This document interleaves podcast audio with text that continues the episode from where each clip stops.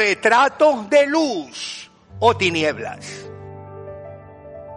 Jesús descubre mediante esta enseñanza que desarrolla en Lucas capítulo 11 el valor de nuestros ojos como lámpara de nuestro cuerpo. Está trabajando una categoría muy conocida, una categoría que para aquel momento donde todavía el desarrollo de la energía no era como hoy la tenemos, la comprensión de una lámpara era determinante.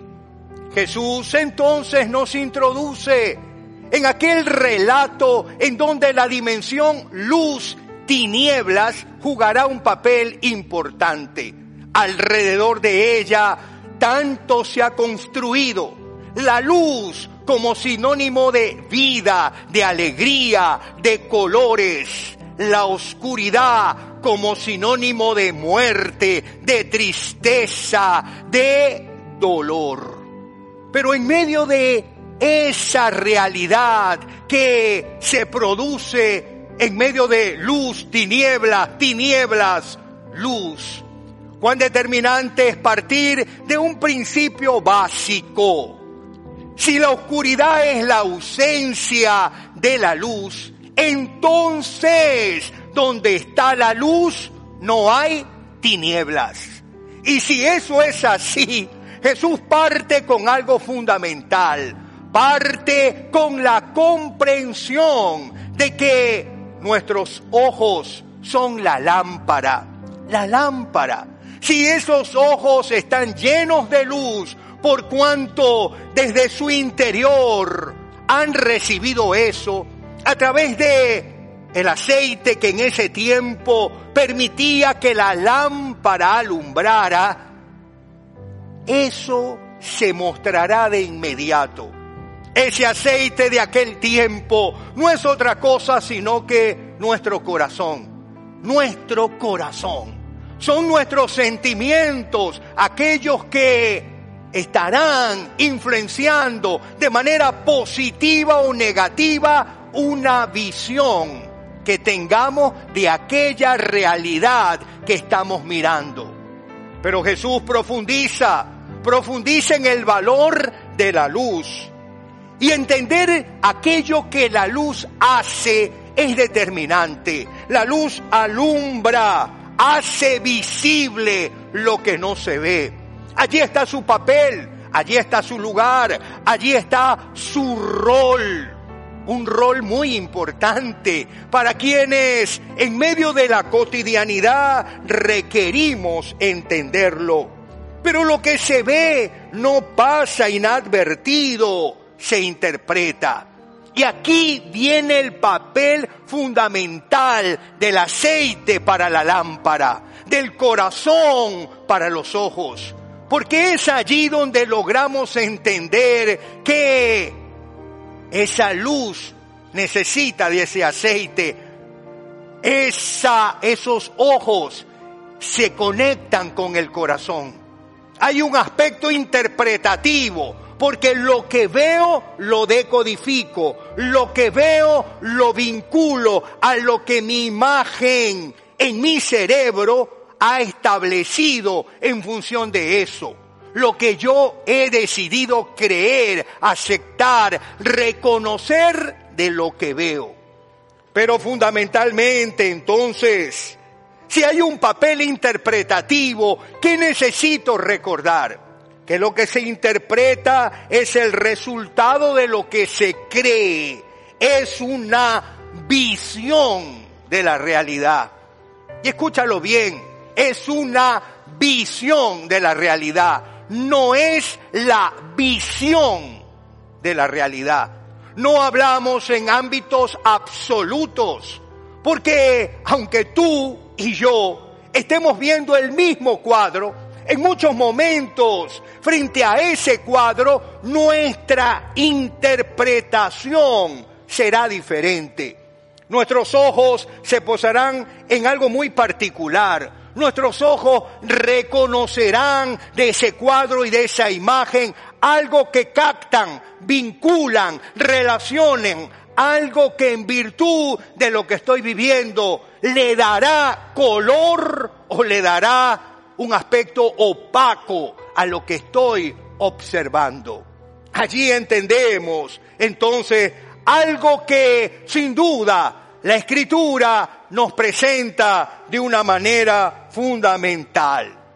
Asegúrate de que la luz que crees tener no sea oscuridad. Escucha bien, querido amigo. Jesús está hablando de algo determinante. Muchas veces podemos creer algo que no es.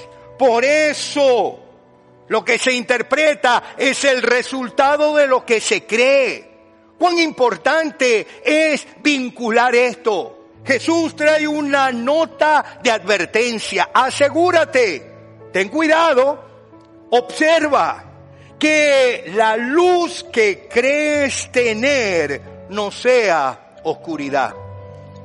Y allí hay una, hay una nota, un punto determinante para quienes muchas veces caminando en esta experiencia de fe necesitamos darnos una pausa, considerar, no sea que estamos creyendo algo que no es. Jesús es brillante entonces para mostrarnos esta conexión externa, interna, interna, externa, ojos, corazón, corazón, ojos, para mostrar que lo que se ve no es simplemente el captar una imagen, sino que esa imagen al decodificarse pasa por la mente por un sistema de creencias, de lo que a través de lo que he aprendido, de lo que a través de lo que he asimilado, llega a definirse de una manera. Pero no hay duda, entonces, si esa relación interna-externa se produce, y se muestra a través de lo que veo y lo que capto, entonces sería bueno entender aquellas dinámicas que nos presenta esta relación. Luz, tinieblas, tinieblas, luz. Y allí vendría una palabra fundamental.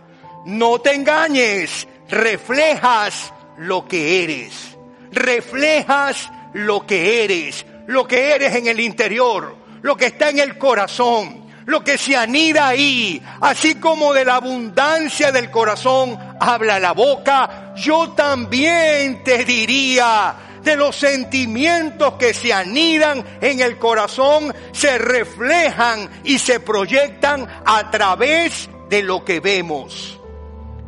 Siendo así, la invitación es fundamental. Examinemos nuestro interior. Cuando somos luz, no hay tinieblas en nuestro corazón. Sí, amado, examinémonos en nuestro interior porque es desde el interior donde fluye el aceite para esa lámpara, donde fluye la batería para que esa lámpara alumbre, donde fluye esos lúmenes que dan a esa lámpara la posibilidad de alumbrar. Pero si es desde el interior, entonces cuida tu corazón la visión es afectada por los sentimientos. Por tanto, si todo tu ser disfruta de la luz, sin que ninguna parte quede en la oscuridad, estarás completamente iluminado, como cuando una lámpara te alumbra con su luz si todo tu ser disfruta de la luz. Y es la presencia entonces de la luz que había venido, de lo que dice Juan que había acontecido. Aquella luz verdadera que vino al mundo, que vino para alumbrar, que vino para penetrar en nuestro ser, que vino para influenciar todo nuestra vida, no solo nuestro sistema de creencia, no solo nuestras prácticas religiosas, no solo nuestro lenguaje espiritual, vino para afectar todos los aspectos porque si todo nuestro cuerpo está lleno de luz, en él no habrá tinieblas. Entonces, llena tu vida de luz, que no haya lugar para las tinieblas. Que no haya lugar, querido, para las tinieblas. Que no haya lugar para las tinieblas.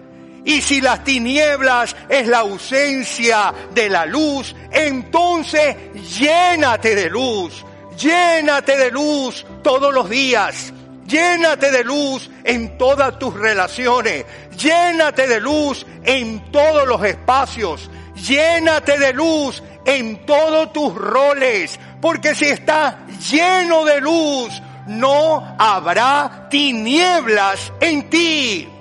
Y si no habrá tinieblas en ti, entonces en donde estés, en los espacios que desarrolles, la luz que está en tu interior se reflejará a través de tus ojos. Tu mirada mostrará eso, captará eso, se llenará de esa luz. Pero allí Jesús dice algo fundamental explica esta dinámica. Cuando Jesús terminó de hablar, un fariseo lo invitó a comer con él. Así que entró en la casa y se sentó a la mesa. Pero el fariseo se sorprendió al ver, al ver, presta atención, que Jesús no había cumplido con el rito de lavarse antes de comer. Resulta que ustedes los fariseos, les dijo el Señor, limpian el vaso y el plato por fuera, pero por dentro están ustedes llenos de codicia y de maldad. Necios, ¿acaso el que hizo lo de afuera no hizo también lo de adentro? Den más bien a los pobres de lo que está dentro y así todo quedará limpio para ustedes esta dinámica que a veces olvidamos en el mundo espiritual, en el mundo religioso, esta dinámica donde le prestamos mucha atención a lo externo, olvidando que lo externo no es sino el resultado del interior. Qué brillante Jesús para presentarle la mirada de ese fariseo al Jesús que se sienta en la mesa, estaba proyectando lo que estaba en, su interior. Religiosidad, religiosidad, ritos. No había la espontaneidad y la frescura de aquel corazón que aprendiendo a descansar en el Señor y a caminar con el Señor, entiende el valor de lo que se está cultivando aquí. Si uno cultiva amargura, tu mirada estará llena de amargura. Si uno cultiva celos, tu mirada estará lleno de celos. Si usted cultiva la mentira, lo que mira estará afectado por esa mentira. Pero en cambio, si su corazón se está llenando de bien para otros, su mirada se llenará de alegría su mirada se llenará de gozo, su mirada se llenará de misericordia, su mirada se llenará de aquello que al mirar lo que está frente a usted será decodificado en virtud de lo que está en su interior. Por ello, Jesús al traer esta palabra deja claro algo la luz alumbra, las tinieblas oscurecen. Quien está en Cristo siempre es luz. Somos invitados a ser luz, querido. Somos invitados a llenarnos de esa luz. Somos invitados a que la luz desplace las tinieblas.